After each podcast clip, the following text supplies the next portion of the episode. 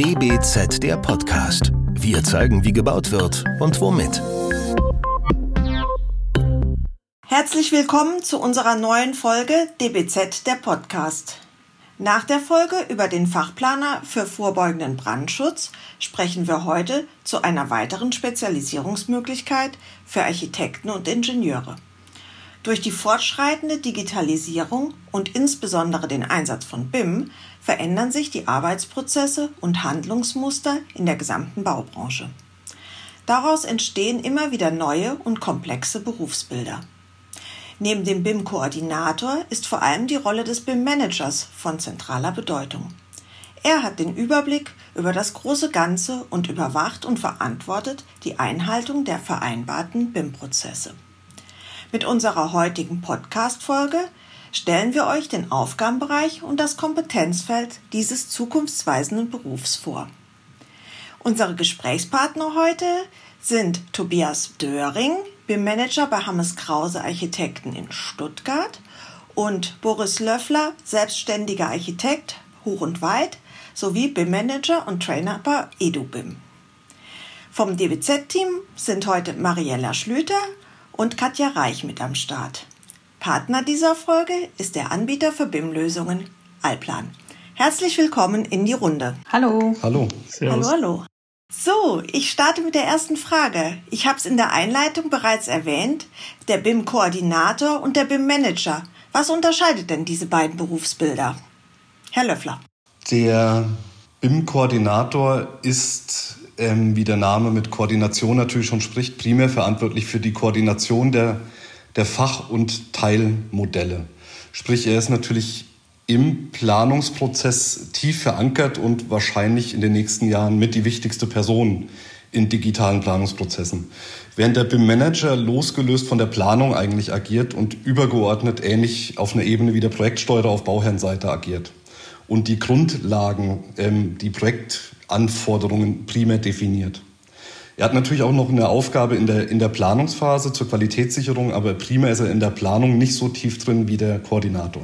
Herr Döring äh, oder Herr Löffler, Sie haben es ja gerade schon äh, angesprochen zum Teil. An Sie, Herr Döring, auch die Frage, was genau sind die Aufgaben des BIM-Managers? Also vielleicht können Sie das auch anhand eines aktuellen Projektes nochmal äh, erklären. Ja, sehr gern. Also die Aufgaben des BIM-Managers sind natürlich vielfältig. Wenn man jetzt rein nach dem Lehrbuch geht, würde man sagen, der BIM-Manager setzt das Informationsbedürfnis des Bauherren durch. Ein bisschen eine sperrige Formulierung, aber wenn man ein bisschen dahinter steigt, merkt man, was, was gemeint ist. Zunächst mal gilt es ja, und das ist jetzt gerade bei einem neuen Projekt auch so gewesen, erstmal herauszufinden, was will denn der Bauherr überhaupt von dem ganzen BIM? Hat das vielleicht mal im schlimmsten Fall mal irgendwo gehört, was es sein könnte, aber noch gar keine richtige Ahnung.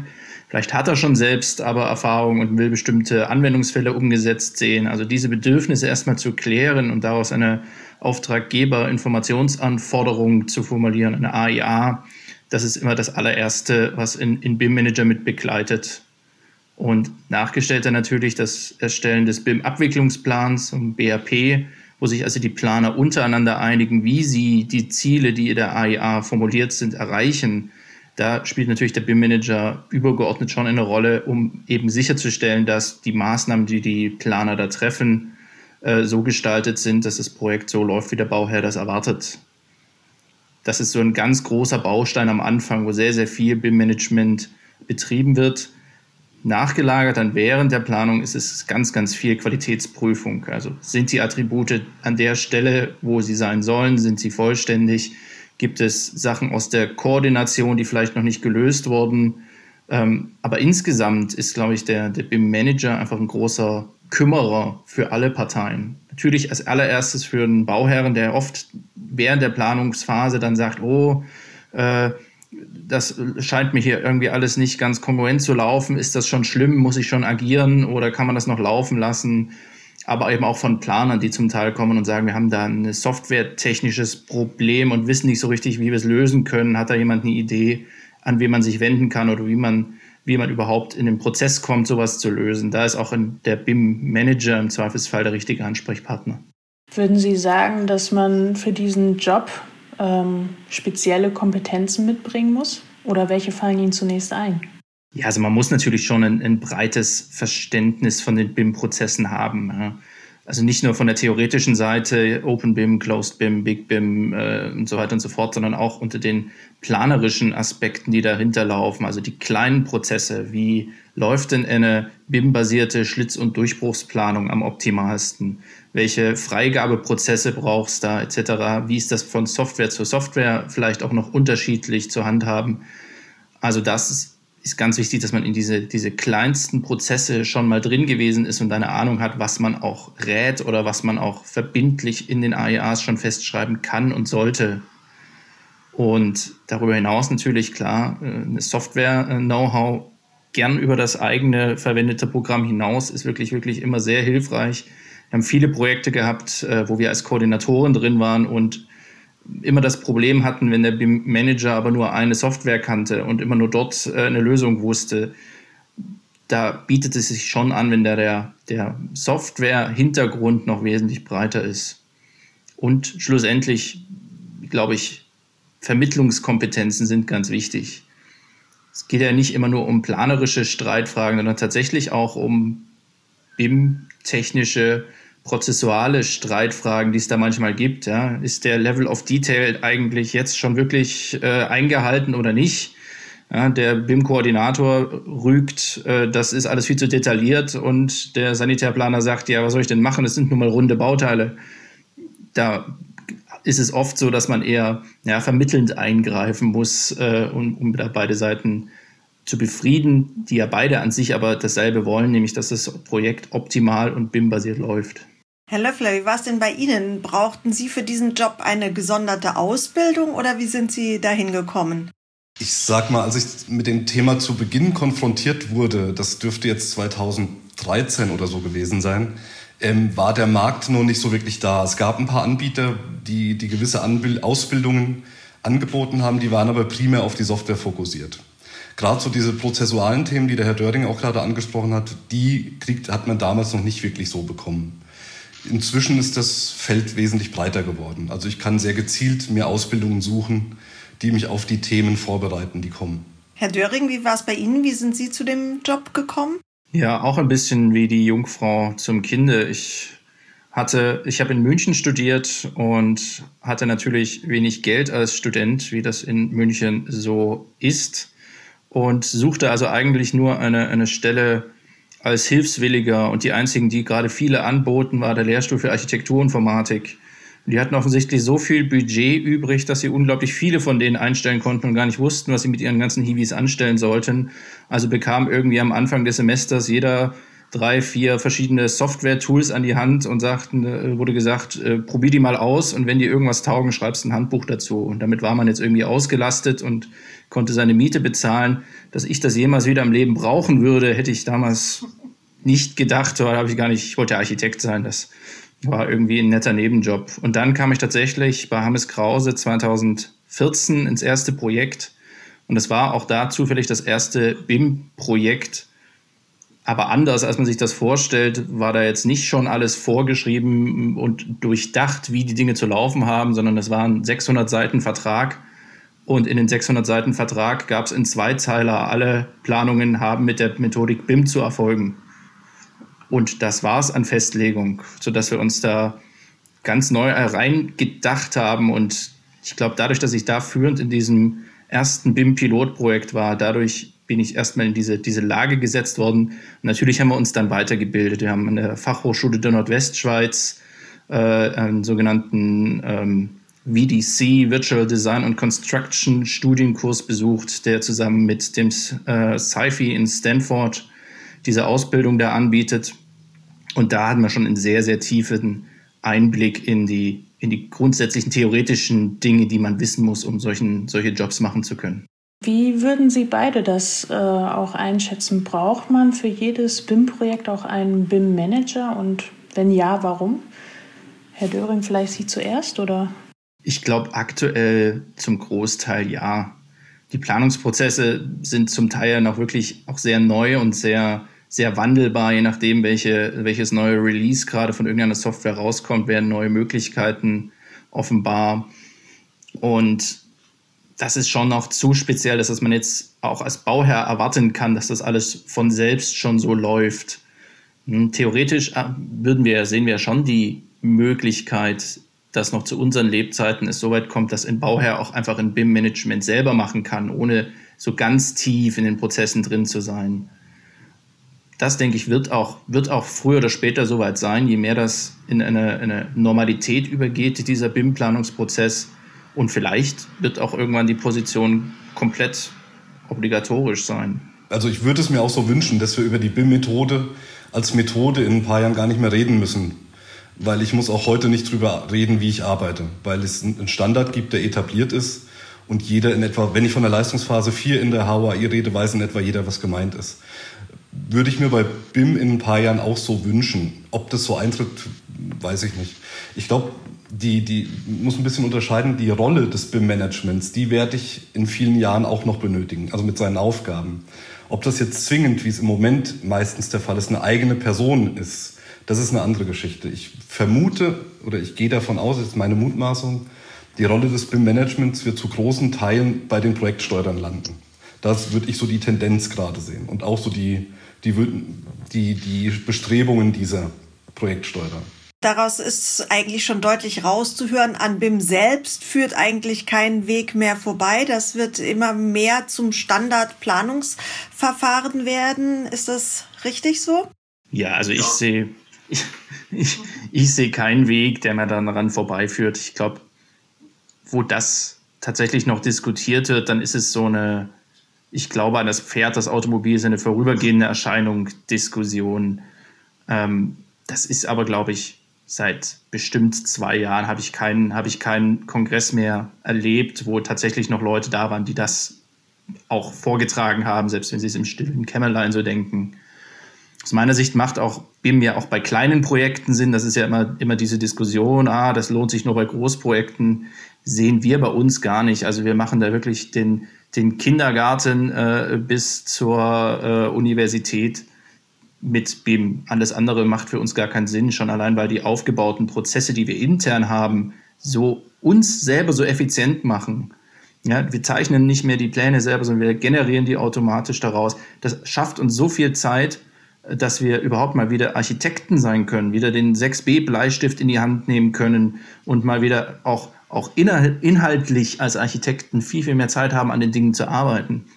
Also das könnten wir uns gar nicht mehr vorstellen und bin auch fest davon überzeugt, dass es bei äh, auch kleineren Büros Sinn macht, gerade jetzt zu starten, denn eins muss auch klar sein, der Markt wartet da nicht auch für den sagen wir mal, kleinen Häuslebauer, der heute noch sagt, ach, meine Kundschaft, die äh, wird das nicht interessieren, die sehen das doch genauso. Ja? Wenn bei ihrem Nachbarn, der sein Projekt in einer virtuellen Realität erstmal angeschaut hat, bevor es ange äh, angefangen wurde zu bauen, ja, warum sollte der denn zu den Architekten gehen, der ihm 2D-Pläne hinlegt?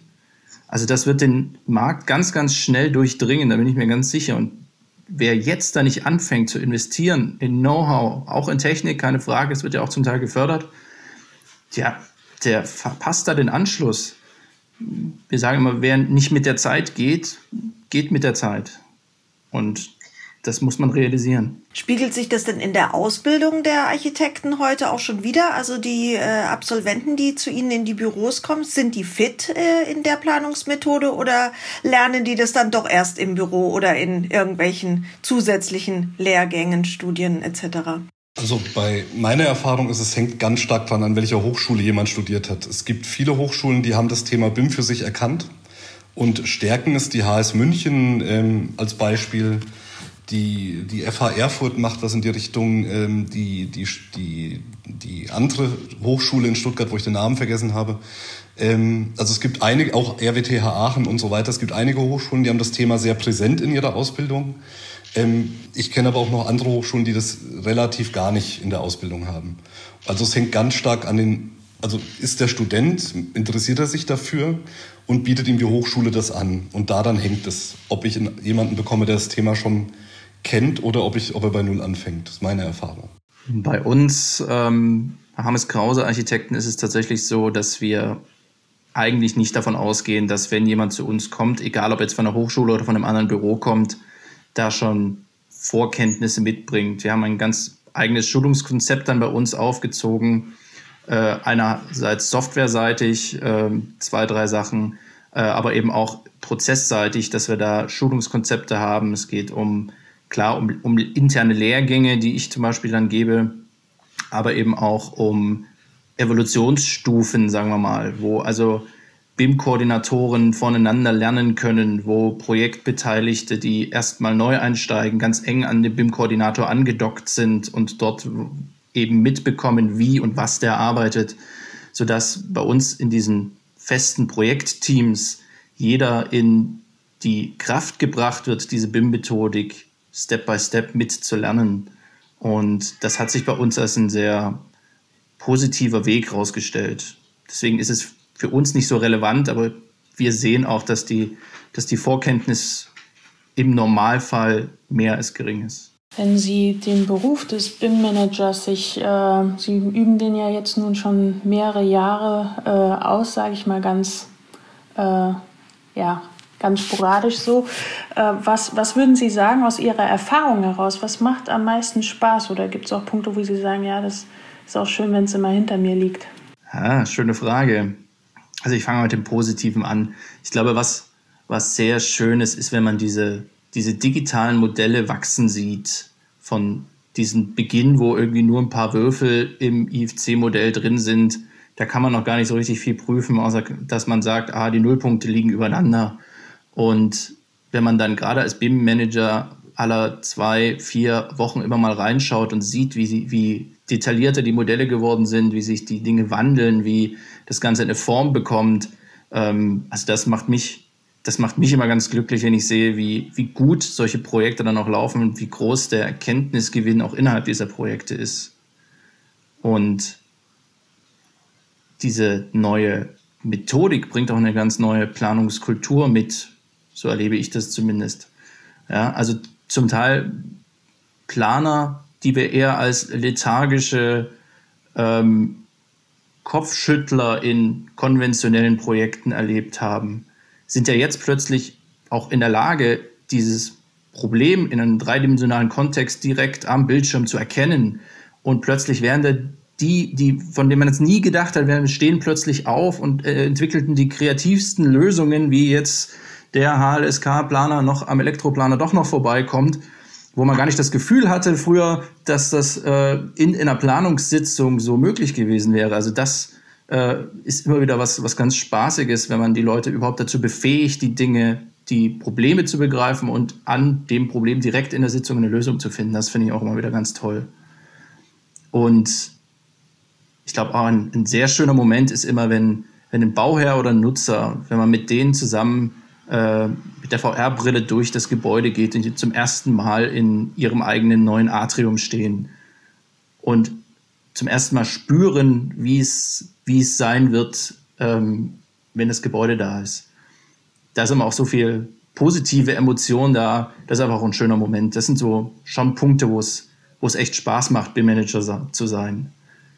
Und auf der anderen Seite, klar, Qualitätssicherung ist immer hartes Brot. Äh, Excel-Listen nachverfolgen, Modelle überprüfen. Das ist eben das, was äh, ein BIM-Manager so den ganzen Tag tut. Das kann auch mal, das kann auch mal dröge werden. Aber ich glaube, eigentlich, was, eigentlich was, noch, was noch anstrengender oft ist, ist, wenn man immer wieder dieselben Sachen erklären muss, wenn man wieder dieselben Diskussionen führen muss. Ähm, das ist aber, glaube ich, normal bei einer, einer Technologie, die relativ neu ist und wo auch eben dieser Planungskulturwandel stattfinden muss. Und dann ist es sehr schwierig zum Teil eben mit Fachplanern zu diskutieren, die ja noch konventionelle Projekte gewohnt sind. Das heißt, sie haben einen Ingenieur, der zeichnet einen Strich auf dem Papier und dann hat er äh, zwei oder drei technische Zeichner und die sollen das dann umsetzen und die wechseln auch jeden, jede Woche. Und das ist in einem BIM-Projekt quasi nicht umsetzbar. Da muss eine, eine wesentlich ja, direktere Arbeit miteinander stattfinden. Jetzt schweife ich ab, aber das ist zum Beispiel so ein Punkt, den man einfach immer wieder, den musst du alle drei Wochen neu erklären. Das wird irgendwann mal anstrengend. Ähm, aber die, die positiven Aspekte, das Modellwachsen sehen und, und diese, diese Kreativität am 3D-Modell zu sehen, das ist auf jeden Fall was, was, was es immer wieder aufwiegt. Herr Löffler? Was mich besonders äh, nervt an dieser Rolle, ähm, ich, ich habe immer wieder, meistens in den Momenten, wenn ich, wenn ich am AIA, also an den Auftraggeberinformationsanforderungen mitwirke, ähm, wo ich mich frage, wir wollen alles digitaler machen und jetzt sitze ich wieder vor einem Word-Dokument und muss was schreiben. Ich muss gestehen, das macht mir keine Freude. Ich bin eher ein visueller Mensch und sehr lesefaul. Ähm, deswegen, ich schaue mir lieber Prozesskarten oder Bilder an und schreibe nicht gerne. Und deswegen so diese AIA, diese ganzen Dokumente, die ich mir im Moment, das, das sage ich mal, zur Zeit einfach noch notwendig, diese Dokumente zu haben, die nerven mich, das Erstellen dieser Dokumente. Das Ausdenken der Inhalte macht Spaß, aber nicht das Verfassen dieser Texte.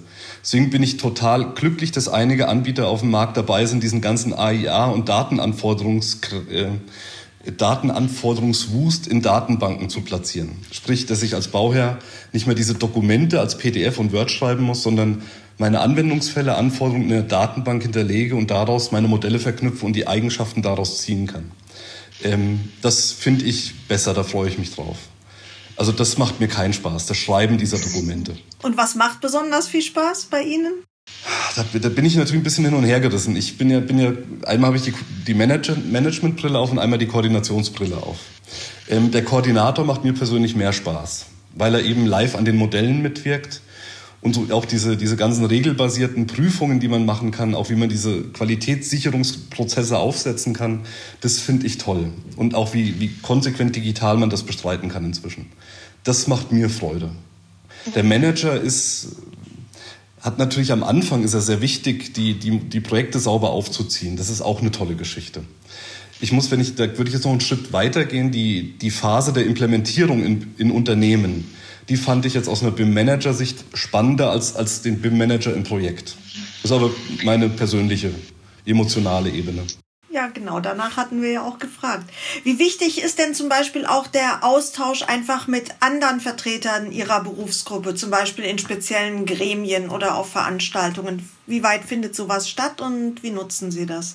Also für mich ist das, als ich, ich muss ein bisschen ausholen.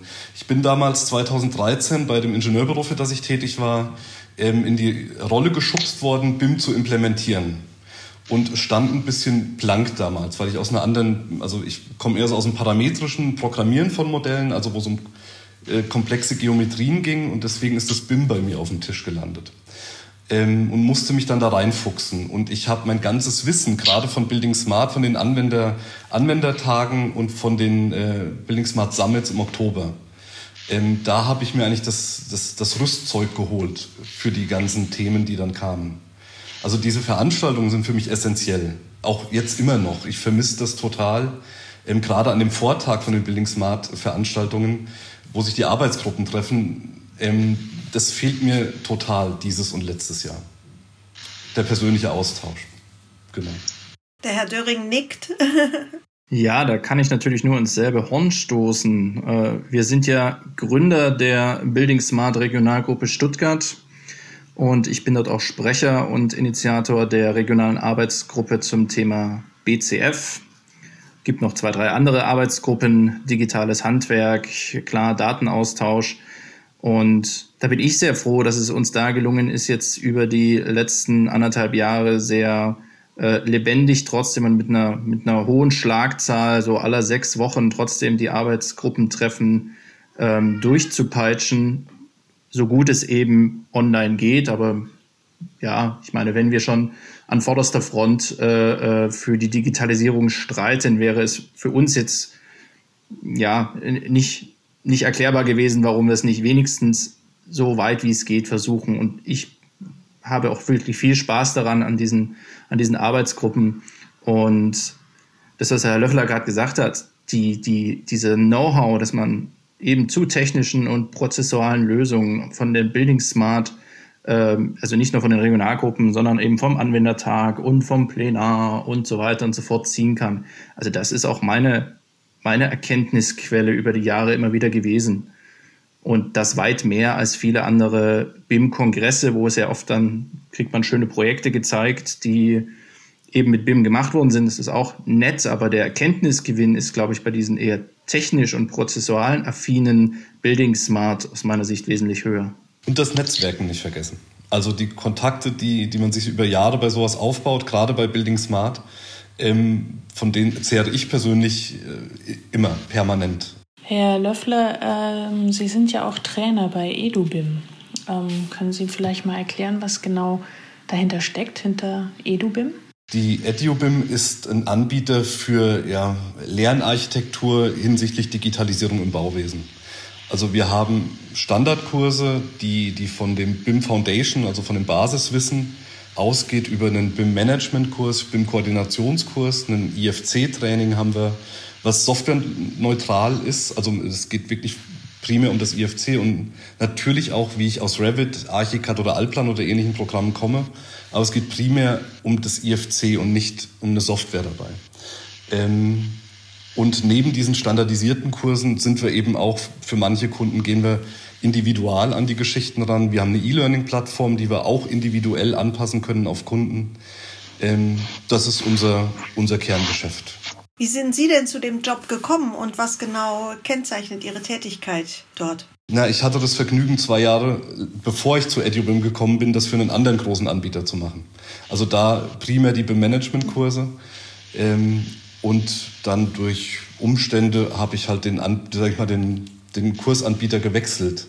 Ähm, und bei der EduBIM hatte ich das, das Vergnügen, mit Kollegen eben den Koordinationskurs und den Managementkurs eigentlich neu aufzuziehen äh, im letzten Jahr. Und das war, hat Spaß gemacht. Herr Löffler, ähm, wie ist denn der aktuelle Status der, des Zertifizierungsprogramms oder können Sie uns da auch einen Ausblick geben? Wo, wohin geht es damit? Ich kann ein buntes Bild malen. Ein wirklichen Ausblick ist schwierig. Ähm, A, darf ich natürlich nicht, also ich bin in dem, in dem Arbeitskreis Zertifizierung bei Building Smart äh, Germany dabei. Ähm, ich weiß natürlich vieles, aber ich kann auch nicht alles äh, erzählen zum jetzigen Zeitpunkt.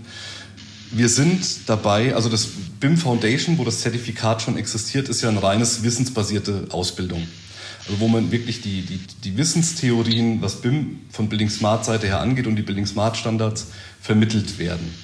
Und wir sind im Moment dabei, eben auf die Kompetenzen zu gehen. Also was muss ein Koordinator oder ein Manager wissen und auch können? Also wir kommen auf die, auf die Ebene, wo die reine Wissensvermittlung verlassen wird und wir auf die Kompetenzen übergehen, was gerade für diese beiden Rollen essentiell ist, weil ich nur mit einem theoretischen Wissen keine Koordination oder Managementleistung übernehmen kann. Und da sind wir dran. Ähm, das sind wir mit Building Smart Germany auch relativ weit im Vergleich zu, zu, den, national, zu den internationalen Kollegen. Ähm, wir hoffen, dass dieses Jahr noch was kommt, sagen wir es mal so. Gibt es denn neben dem BIM-Koordinator und dem BIM-Manager noch weitere Spezialisierungsmöglichkeiten rund um dieses Thema oder sind das so die beiden wesentlichen Berufsfelder? Es kommt jetzt darauf an, wahrscheinlich, wen Sie da fragen würden. Ich habe hab eine Homepage mal gesehen. Frage ich jetzt erstmal Sie. da gab es eine Homepage und die habe ich immer gerne mal gezeigt. Ich weiß nicht, ob die noch existiert. Das ging los beim BIM Manager bis zum BIM Bibliothekar und BIM Champion und wie sie alle heißen. Ähm, ich glaube nicht, dass sich das durchsetzt. Ich ich wäre persönlich erstmal froh, wenn wir, wenn wir die, eine klare Abtrennung zwischen Manager und Koordinator hätten. Also mir begegnen oft Leute, die haben Koordinator auf der Visitenkarte stehen. Wenn sie mir erzählen, was sie machen, sind sie aus meiner Sicht eher im Management tätig. Und, und das wechselt auch so. Also die, diese Grenze gibt es noch nicht so klar. Ähm, andere Spezialisierungen sehe ich im Moment nur primär auf einer Software-Ebene. Also auf die also Stand jetzt, auf welche CAD nutze ich, die kann ich vertieft lernen, die, die Koordinationswerkzeuge wie Solibri oder D-Site oder ähnliches vertiefend lernen. Ähm, ich bin sicher, dass es auch gewisse Ausprägungen noch geben wird, die sich entwickeln werden. Gerade das, der TGA-Bereich mit seinen auch Elektro, die ganzen Ausbauthemen sind so komplex. Ich könnte mir vorstellen, dass in ein paar Jahren sich da auch noch gesondere Rollen, die sich primär damit beschäftigen, rausarbeiten. Und natürlich den Infrastrukturbereich da wird sich die nächsten Jahre auch noch viel tun. Wo eben eine Ausprägung, mache ich jetzt Hochbaukoordination oder Infrastrukturkoordination, schon rudimentär anders ist. Also da wird sich einiges tun. Herr Döring, sehen Sie da noch andere Spezialisierungsmöglichkeiten oder Felder? Ja, vieles ist ja schon gesagt worden. Ich glaube, dass gerade der Bereich BIM-basiertes CAFM ein großes Thema spielen wird, weil dort wird ja die Wertschöpfungskette des des Produktes 3D-Modell ja erst zur volle Blüte gebracht. Und das sehen wir heute noch noch fast gar nicht. Ja. Also die wenigsten Bauherren begreifen, welchen, welchen Wert, welchen wirtschaftlichen Wert ein gutes CAFM-Modell hat. Und wenn wir das mal in die Köpfe hineinbekommen haben, wie groß da der Mehrwert ist, dann wird das der, eines der nächsten großen Felder werden und da wird es sicherlich viele Spezialisierungen geben müssen. Also BIM-basiert, vom BIM-basierten Hausmeister, sage ich mal, bis eben hin zu demjenigen, der überhaupt das S-Bild-Modell in ein CAFM-Modell überführen kann. Vielleicht noch kurz ergänzend dazu. Haben Sie völlig recht. Ähm, ich hatte bisher einen Bauherrn, der auf die Frage, in welchem Format und welcher Qualität möchtest du die Daten am Ende haben, eine Antwort mir gegeben hat. Also ich habe einmal die Antwort von der Stadt Osnabrück, glaube ich, war das, äh, bekommen, ja, ähm, CFM Connect reicht mir und IFC 4 ähm, und die Dokumente bitte nach der GEFMA. Ähm, das waren die einzigen, die mir da bisher eine Antwort geben konnten. Aber es wird, ich glaube, das kommt. Ist bei uns ähnlich. Ist bei uns ähnlich. Wir hatten einen Pharmakonzern, der wusste es von Anfang an, wo er hin will. Ansonsten Schweigen im Walde. Gut, äh, lange kann man trefflich darüber diskutieren, woran das liegt. Äh, ja, aber das ist eine große Hürde noch. Müssen sich denn da auf Bauherrenseite dann einfach auch noch viel mehr Spezialisierungen herausbilden? Das das Problem. Die, die, in der schönen Theorie der BIM-Welt denken wir ja wirklich vom Betrieb her nach vorne. Jetzt habe ich, sage ich mal, internationale Investoren, die, deren Kerngeschäft ist, Projekte zur Leistungsphase 4 zu entwickeln und mit, dem Bau, mit der Baugenehmigung abstoßen. Für die ist das Thema völlig egal. Also es liegt auch an den, äh, die, der Idealzustand ist natürlich sowas wie ein Pharmakonzern, der für sich baut, mhm. ähm, der ein eigenes, ureigenes Interesse hat, den effizienten Betrieb zu haben. Ähm, der weiß sehr genau, was er will. Aber ein Investor, der, sage ich mal, nur das Gebäude hinstellt und dann abstößt, dem ist das relativ egal. Und das sind auch so, also es liegt nicht nur an der Kompetenz, sondern natürlich auch in den Geschäftsfeldern. Ich denke, eine treibende Kraft sollte da die öffentliche Hand sein. Aber ob wir das noch erleben, ist halt die Frage. Ich glaube, ja, es tut sich was. Ja, es tut sich was. Aber gerade, also weniger auf Landesebene, ganz wenig auf Bundesebene, wo wir es eher erleben, sind ja die kleinen Kommunen. Ja, da, wo der tatsächlich der Bürgermeister von Hinterditzigen auf den Tisch schauen kann und sagen kann, ich will jetzt aber mal eine BIM-basierte Planung von vorn bis hinten, mir egal, was es kostet. Dann muss es immer noch mit seinem Gemeinderat diskutieren. Aber da, da sehen wir tatsächlich die, die, sagen wir mal, die größte BIM-Innovation von öffentlichen Auftraggebern her. Und da ist eben auch dieser, dieser Wille da zu sagen, ja, es kann sein, dass wir in der Planung und in der Bereitstellung der Daten, dass da gegebenenfalls Spezialisten ans Werk müssen, nämlich Architektinnen und Architekten, Ingenieurinnen und Ingenieure, die eben diese BIM-Methodik beherrschen. Und die sind gegebenenfalls vielleicht ein bisschen teurer, die haben vielleicht an der einen oder anderen Stelle eine besondere Leistung, die sie da bringen müssen. Aber wir wollen dieses, dieses BIM-Modell zum Schluss haben für den Betrieb, für die äh, äh, Weiterentwicklung und so weiter und so fort. Und da, das bezahlen wir zur Not auch mit einer besonderen Leistung. Und diese Bereitschaft ist einfach ganz, ganz selten da. Also dann sitzt oft der, der, die, die Angst davor, jetzt tatsächlich dazu viel Geld auszugeben innerhalb der Planung, was ja nur zwei Prozent äh, des Lebenszykluses des gesamten Gebäudes überhaupt ausmacht. Da sitzt die Angst so tief, dass es oft einfach nicht gemacht wird. Und deswegen kommen wir da in vielen Bereichen mit der öffentlichen Hand nicht weiter. Dann bleiben wir vielleicht auch bei der letzten Frage erstmal äh, noch bei den Potenzialen. Und zwar vielleicht, Herr Döring, Sie hatten äh, vorhin schon mal kurz ähm, angerissen, was die Digitalisierung auch wieder äh, vielleicht uns auch zurückführen kann als Architekten zum richtigen Entwerfen und Zeichnen oder mehr, mehr Zeit wieder fürs äh, Zeichnen, fürs eigentliche Entwerfen mit einem harten Bleistift. Ähm, welche Potenziale sehen Sie denn noch in der Digitalisierung? Erstmal fürs Berufsbild der Architekten, der Angehenden. Wo, worin sehen Sie die nochmal? Vielleicht können Sie das nochmal abschließend gerne auch beide ähm, ja, nochmal zusammenfassen. Wir waren ja gerade schon inhaltlich schon ein bisschen weiter wieder. ja, also ich glaube einfach, dass sich die, diese Arbeitsfelder, die dem Architekten nicht so in die Wiege gelegt sind im Normalfall, die langweiligen Dinge, die, die sich wiederholen, die, die viele manuelle Prozesse brauchen, dass die sich verändern werden. Wir sehen das ja schon beim, beim Zeichnen, wir zeichnen keine Pläne mehr, sondern wir modellieren ein Gebäude und daraus leiten sich alle relevanten Pläne ab. Das ist ja mal der erste Schritt gewesen, 3D. Ähm, ich sehe da Potenzial auf jeden Fall, was wir jetzt seit ungefähr einem Jahr sehr erfolgreich machen, ist 5D, also das Verknüpfen von äh, Kosten, LVs äh, etc. an die Bauteile, auch da kombiniert mit einer automatisierten Massenermittlung. Auch da brauchen wir jetzt nicht mehr eine Herrscher von Praktikantinnen, die uns da berechnen, wie viel Kubikmeter Beton eigentlich auszuschreiben ist. Also da tut sich für uns gerade sehr viel. Da sind wir auf einem Weg, dass wir fast eine durchgängige Produktionslinie, wenn man so möchte, von einer Kostenschätzung bis hin zu einer äh, BIM-basierten Abrechnung haben. 4D, also die, den Zeitfaktor, eine Zeitplanung BIM-basiert zu machen, das steckt noch sehr in den Kinderschuhen. Da sehe ich Potenzial, dass sich in den nächsten Jahren tatsächlich was tut. Da sind die meisten Programme, die auf dem Markt sind, noch sehr experimentell, möchte man eher sagen. Und neben dem CRFM, das BIM-basierte, das betrifft ja dann den Planer weniger als in der Bereitstellung der Daten, glaube ich, was noch eine große Veränderung und damit ein großes Potenzial im Berufsbild von Architektinnen sein wird, ist äh, BIM to Field, also BIM auf der Baustelle, BIM in der Bauüberwachung, BIM äh, im Mängelmanagement. Da sehen wir schon die ersten Ansätze, wo das ziemlich gut funktioniert. Äh, auch bei uns in der Building Smart Regionalgruppe haben wir Kolleginnen und Kollegen, die teils schon papierlose Baustellen haben. Also da fängt sich wirklich an, was zu bewegen. Ich glaube, das wird der neue große Hype äh, und dieses Bild des bauüberwachenden Architekten, das wird sich, das wird sich, glaube ich, als nächstes grundlegend wandeln.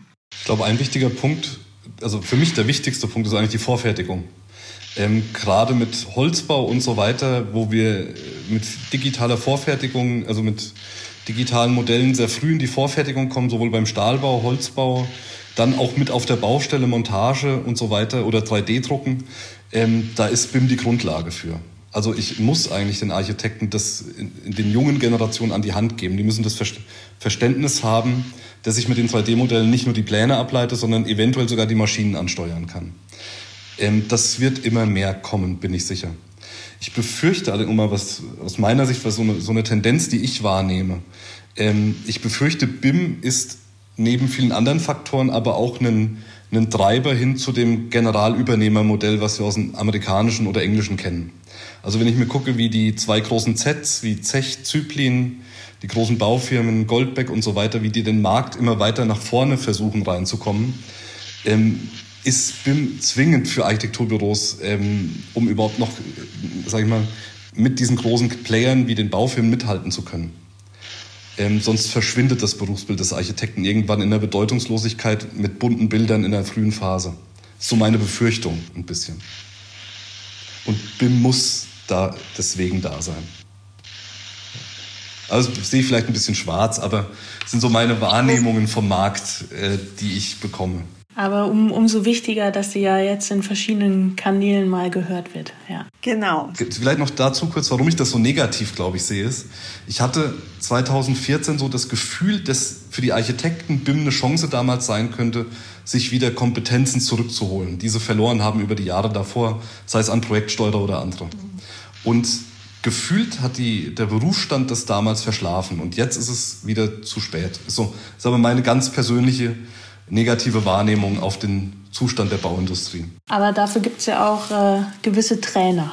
Genau, also es hilft, das weiter attraktiv zu machen und äh, quasi sich dann nicht die Butter vom Brot nehmen zu lassen und quasi Kompetenzen vielleicht auch wieder zurückzuholen. Am schönsten wäre es, wenn wir alle zusammen, also weg, wenn alle, die am Bau beteiligt sind, weg vom Inseldenken kommen und zu einem ganzheitlichen Ansatz im Projekt kommen wo jeder den anderen leben lässt wirtschaftlich. Das wäre eine tolle Geschichte. Na, das war doch ein ganz wunderbares Schlusswort. Vielen Dank, Herr Löffler. Vielen Dank, Herr Döring.